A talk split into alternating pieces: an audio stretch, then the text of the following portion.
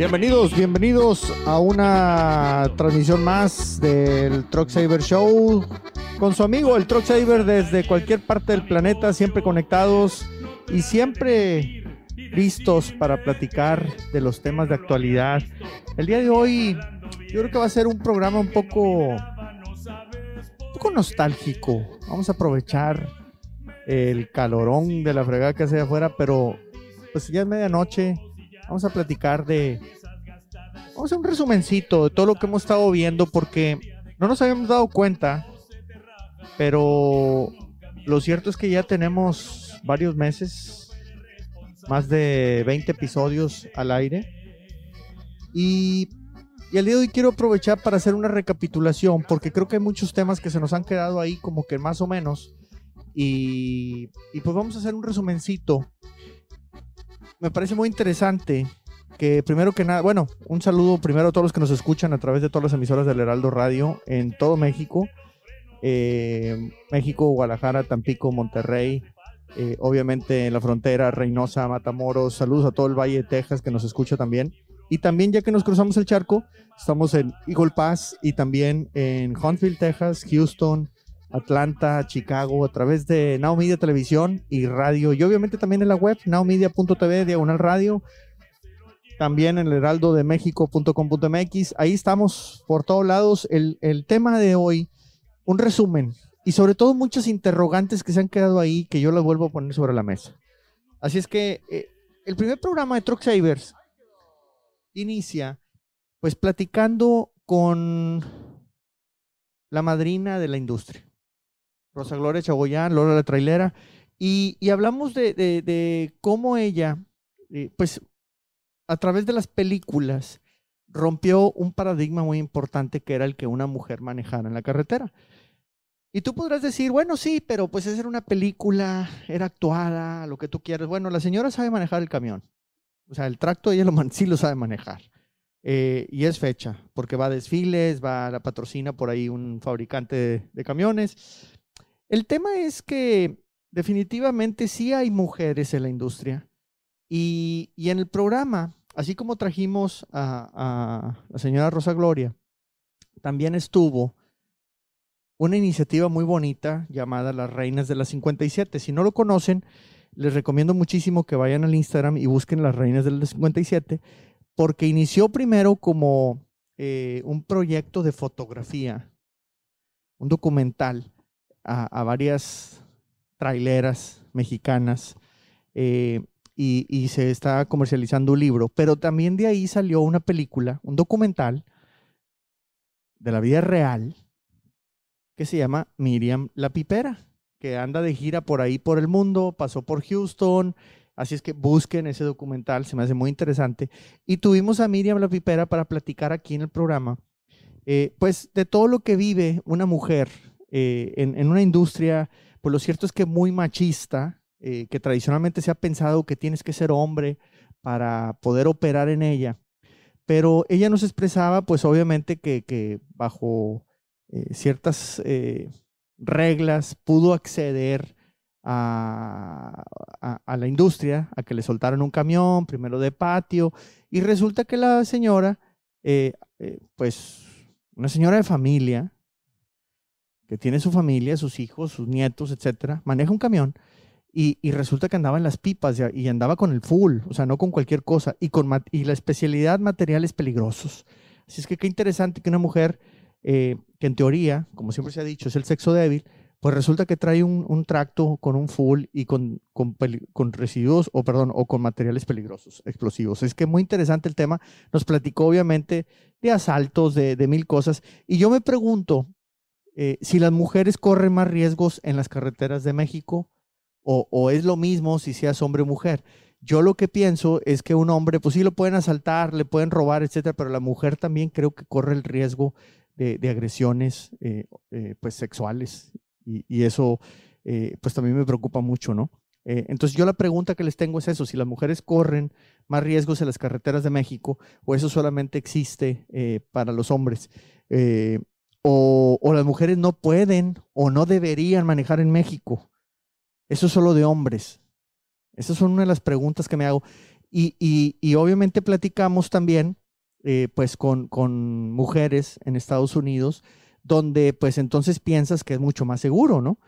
Y, y una de las, de las preguntas que me hago es, si tú eres mujer en automático y, y, te quieres subir a un camión, inclusive lo pienso hasta para una mujer que quisiera aprender de mecánica, porque hay chicas, se nos han acercado en la Universidad Politécnica del Valle de México, y se han inscrito al programa de Ingeniería Mecánica Automotriz, donde vamos a capacitar también en temas de mantenimiento preventivo, correctivo, predictivo a unidades de carga. Entonces, ¿qué significa? Que si tú como mujer te inscribes a un programa de mecánica, diésel, o te inscribes a, clases de manejo, te quieres subir al tracto, quieres ser operadora de un camión, quieres ser trailera, quieres ser troquera, en automático eso significa que eres lesbiana, que eres machorra, como dicen en México. Dejas de ser femenina. ¿Será? ¿Y qué me dices de Irlanda Sánchez, de Milena González, de Sheila Belaver, de tantas mujeres guapas que andan por ahí en los camiones y que traen el camión, por cierto, mucho mejor que muchos hombres, ¿eh? que dicen saberlo todo. Y el otro día que, que vino Irlanda al taller, metimos al bandido, al camión, al bailador, oye, no le encontramos nada. Lo trae íntegro y limpiecito, perfecto el camión. Eh, necesitaba alineación, necesitaba cambio de aceite, lo engrasamos, pero lo cierto es que mecánicamente lo trae al 100 y lo trae mucho mejor que muchos hombres que dicen saber. Así es que ojo eh, con que es un trabajo de hombres, ¿no? yo tengo muchas dudas y mucho ojo compensar que porque eres mujer no puedes andar arriba de un camión y que entonces pues te me estás volteando. Yo, hay, que tener mucho cuidado con los prejuicios porque definitivamente nos podemos eh, pues aprender mucho eh, en ocasiones de las mujeres. A mí en lo personal me agrada que las mujeres estén entrando a, a la industria porque creo que son más responsables, creo que piensan un poquito más fríamente las cosas y a veces son un poco menos irresponsables, pensaría yo, que los hombres. Entonces un día y, por aquí tengo, eh, vamos, a, vamos a estar viendo también algunos TikToks, voy a aprovechar, pero estaba platicando con, eh, en un programa que hicimos con dos, dos troqueras acá eh, de Estados Unidos, Cintia, Cintia Ayala, una, una mexicana que trabaja desde, desde Laredo para todas partes de Estados Unidos. No es dueña de su camión, es nada más conductora, no, no, es owner, es lo que le dicen acá el company driver. y también con Jennifer, eh, pues ella sí, dueña de su camión, eh, por obligación o por necesidad, porque lamentablemente fallece su esposo y, se queda ella con dos, tres camioncitos y bueno, de una manera u otra pues, se puso a trabajar en uno, pero ella tuvo que aprender a manejar. Y ellas se expresaban que hay discriminación, lamentablemente, que hay muchos, hay muchos compañeros de trabajo que, definitivamente sí que eh, te ayudan a que te vaya mejor, eh, vámonos todos juntos en convoy a tal viaje, ahí nos vamos protegiendo, etcétera. Pero, pero sí hay eh, de repente discriminación. Ella decía que de repente a la hora de ir a estacionar camiones, oye, pues si quieres, este, bájate, yo lo estaciono. ¿Por qué? No, no, pues porque si no sabes. ¿Y por qué no voy a saber? ¿O por qué no voy a aprender? Esa es la pregunta, ¿no? me, parece, me parece muy interesante eh, el, reto que ella se, ponía, dijo, no, yo voy a aprender y yo mismo lo voy a hacer. Pero esa discriminación de repente hasta se daba eh, también por los mecánicos. Resulta que, hay compañeros o, eh, mecánicos que Jennifer allá en Nueva York dice, pues es que se aprovechan de nosotros como no sabemos, o en teoría no sabemos, o creen que no sabemos, pues nos cobran de más, nos ponen piezas. Eh, estoy buscando por aquí en el TikTok eh, algunos videos porque vamos a poner algunos audios. Eh, el, caso es que Jennifer decía, es que se, quieren aprovechar de nosotros, de nosotras en este caso, y, y te cobran partes que no son, eh, y pues ya sabes, los mecánicos transas que, se aprovechan, Eh, la pregunta es, oye, ¿realmente vale la pena hacer ese tipo de, temas, no? pues yo creo que no, no, no, no nos ayuda. Eh, vamos a ver, aquí dice, otra cosa, Jenny, ¿te has encontrado tú como reto, como mujer, en arrancar este negocio y, cómo te sientes ahora? Te puedo contar que, que uno de Correcto, muchas veces si tengo falla en el camión o alguna inquietud, trato de comunicárselo a alguno de los troqueros alrededor mío y ellos me dicen lo que tiene. Lo mando a llamar a un taller si no es de lo que yo conozco para preguntar, porque si voy yo como mujer me imponen cosas que no son, precio más alto, pero si ya yo voy teniendo un conocimiento de qué realmente es el camión y a qué voy y la pieza más o menos, no me pasa eso. Ahí está, pues eso es lo que decía Jennifer, se aprovecha, ¿no? Por, y, definitivamente que, es una realidad. Eh, y, qué lamentable que a veces hay mecánicos que, pasa esto. Y otra cosa que yo estaba viendo hablando de mecánicos es que lamentablemente cuando hay una fallita, o por ejemplo el otro día eh, mi amigo Chavita Aranda, el regio, que le mando un saludo hasta San Antonio, eh, él subió un video como bromeando de que un camión trae un sticker de Robert Molina, que también le mando un saludo hasta el Bayuco, que estuvimos con él por ahí la semana pasada. Eh, y, y, Chavita decía, le voy a poner un sticker acá. Y entonces luego, luego la raza, no, ya ves, eh, significa que, Rubén hizo algo mal y por eso está ahora en San Antonio el camión. Y, y, Pero eso muchas veces también lo hacemos nosotros como mecánicos. Es muy fácil hablar mal de alguien más. Entonces, eh, oye, pues seguramente hizo mal el jale, entonces déjame lo quemo. La manera de, de, hacerme ver bien yo en la mecánica es hablando mal del otro mecánico. Y yo creo que no. Yo creo que la gran oportunidad no está en hablar mal de la competencia, sino en hablar bien con nuestros actos, con nuestras acciones de nosotros mismos. Así es que consejo para toda la raza de mecánicos, compañeros, colegas, pues yo les diría, eh, explotemos nuestras virtudes, nuestras fortalezas, más que ir y criticar a la competencia. Creo que nos vemos más mal criticando a la competencia que, trabajando eh, en, nuestras fortalezas. Pues bueno, y, y entonces Jennifer, una mujer de Nueva York que admiramos muchísimo, pues pierde a su marido y dice, pues yo tengo que salir adelante y se sube el camión y, y, bueno, enfrenta ese tipo de retos, ¿no? Que los mecánicos cobran más. Pero también Cintia dice, pero también las otras que nos discriminan, resulta que son las esposas de los troqueros. Qué bien que, como mujeres nos respeten, ¿verdad? Pero, pero sí hay veces que también por ser mujer como que te, te discriminan o, te acosan. Pues amigos troqueros, a, respetar. Algo que, que, quiero, sí, algo que también quiero tocar el tema es las esposas de los troqueros. Se ponen ah, muy celosas. Aviéntate, Cintia. Se ponen muy, se ponen las esposas de los troqueros que se ponen celosas, dice, pues creen que uno quiere quedar con su marido o algo, pero que están tan guapos, me están todos gordos y pelones, este, prietos y le frega. Este, entonces le mandamos un saludo a Cintia, a donde quiera que ande ahorita manejando. Eh, pero definitivamente que, que, las mujeres, eh, y, quise arrancar el programa del día de hoy hablando de ellas, porque mis respetos creo que sí eh, enfrentan obstáculos diferentes a los que enfrentamos nosotros, los hombres, en, muchas, muchos trabajos y por la industria del transporte no es la diferencia, eh, tanto como conductores y como mecánicos, qué decir, ¿no? Este, si de repente ven a una mujer mecánica, no, pues seguramente es Levi's y esto y el otro, y, luego, luego los, este, eh, los prejuicios, ¿no? Que, que estamos mal.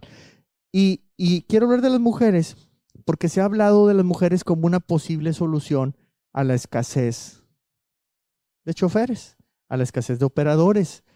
Eh, y, de esta escasez de operadores se ha hablado mucho y, hay, una, hay una teoría por ahí, a ver si ustedes están de acuerdo conmigo, hay una teoría por ahí media conspirativa, complot, en la que se habla que en Estados Unidos se menciona mucho la escasez de choferes pero en realidad sí hay choferes. Aparentemente son los megacarriers los que están habiliables, escasez de choferes, escasez de choferes, pero pareciera que porque ellos son los que quieren tener muchos más choferes, porque tienen el poder económico para seguir comprando camiones, para aniquilar a los independientes y que entonces solamente las grandes compañías son las que se queden con la carga del país. ¿Están ustedes de acuerdo? ¿Será cierto? ¿Será así?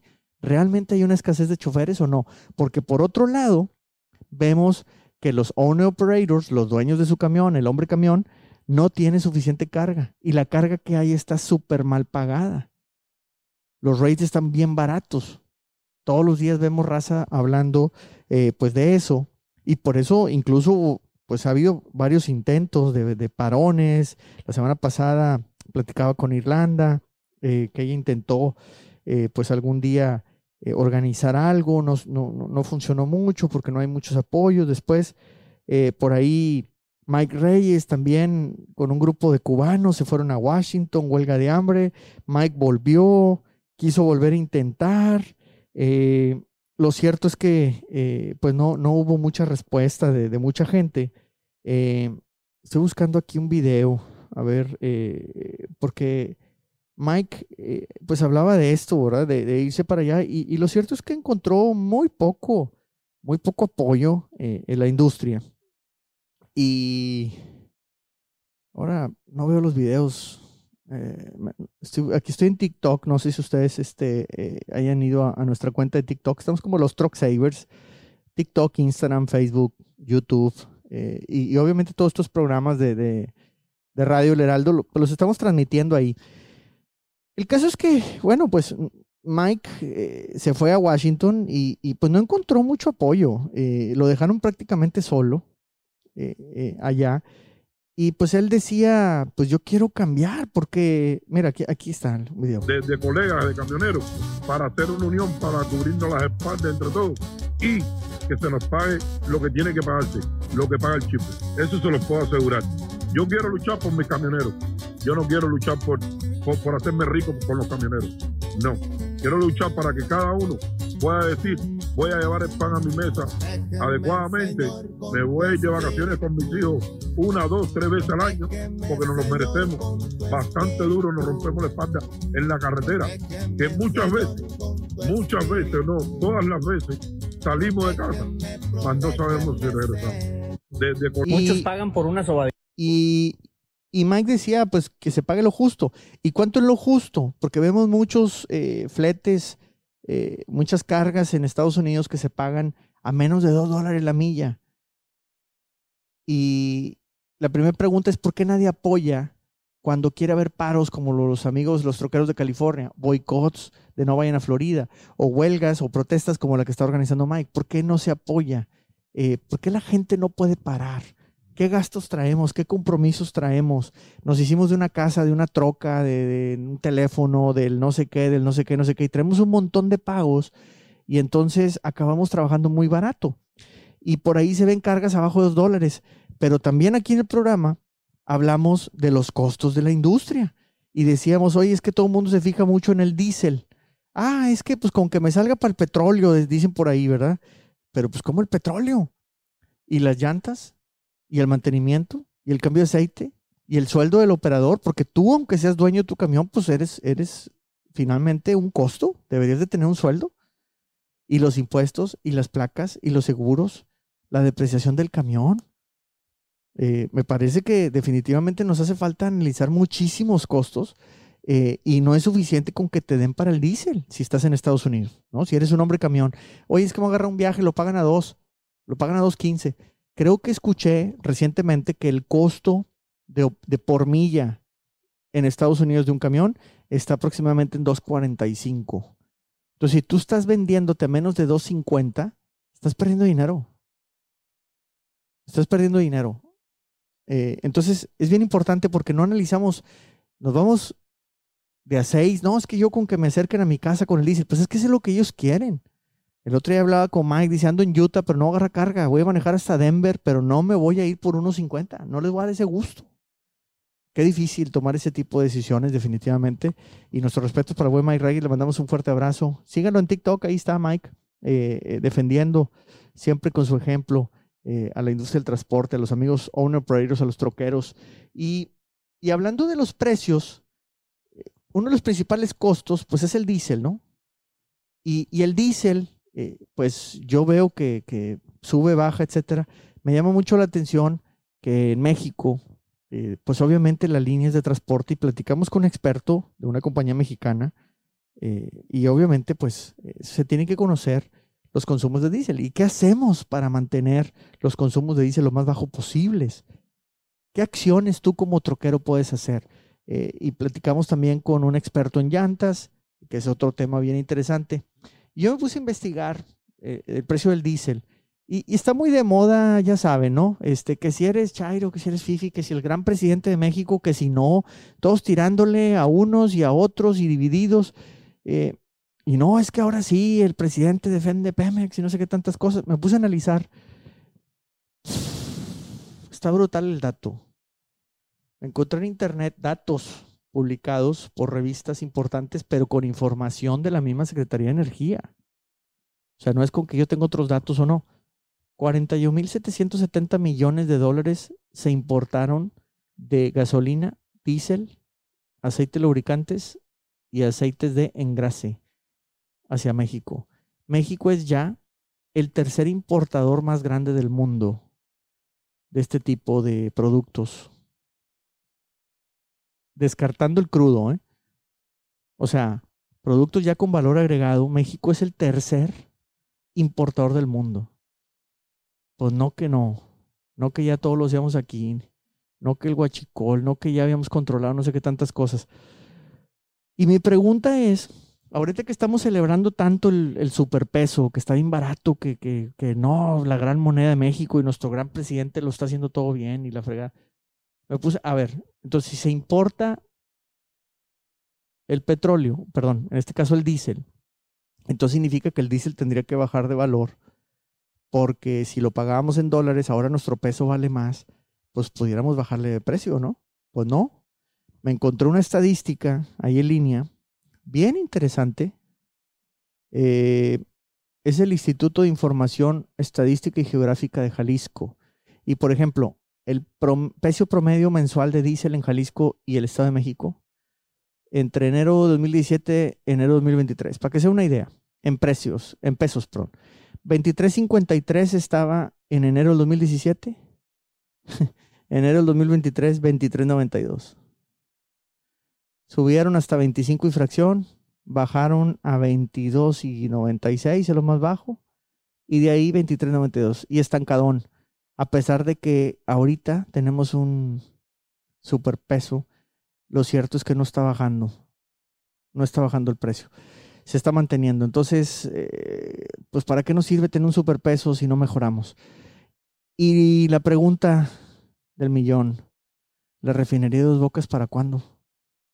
¿Para cuándo sale esa refinería? ¿Si van a producir diésel? ¿Nos ayudará a bajar los precios?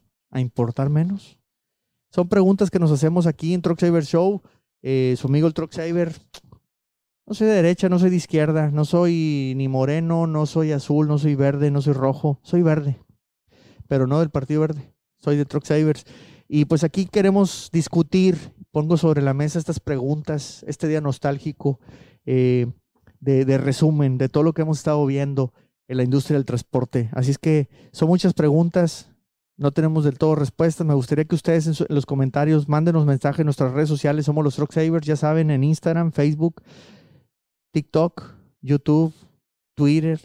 Por todos lados estamos. Mándenos sus mensajes. También aquí escriban el Heraldo. Estamos en el Heraldo de México eh, transmitiendo para todo el país y también en Estados Unidos a través de Now Media manden sus notas a la redacción, digan, no, yo no estoy de acuerdo con el Truck Saver, sí estoy de acuerdo con el Truck Saver, eh, deberíamos hacer esto, hacerme el otro. Yo creo que la principal forma o el primer paso para resolver un problema es encontrarlo, es definirlo. Y por eso queremos aquí, pues, hablar de estos problemas, para que juntos logremos las soluciones. Pues Continuamos por Heraldo de México y después de la pausa seguiremos con muchas más preguntas porque no hemos explorado muchos costos que creo que se nos quedan ahí a medias. Hemos hablado del tradicional diésel, pero hay muchos más. ¿Y las llantas? ¿Y los seguros? ¿Y el mantenimiento? Regresamos. No se nos vayan, esto es los Truck Savers.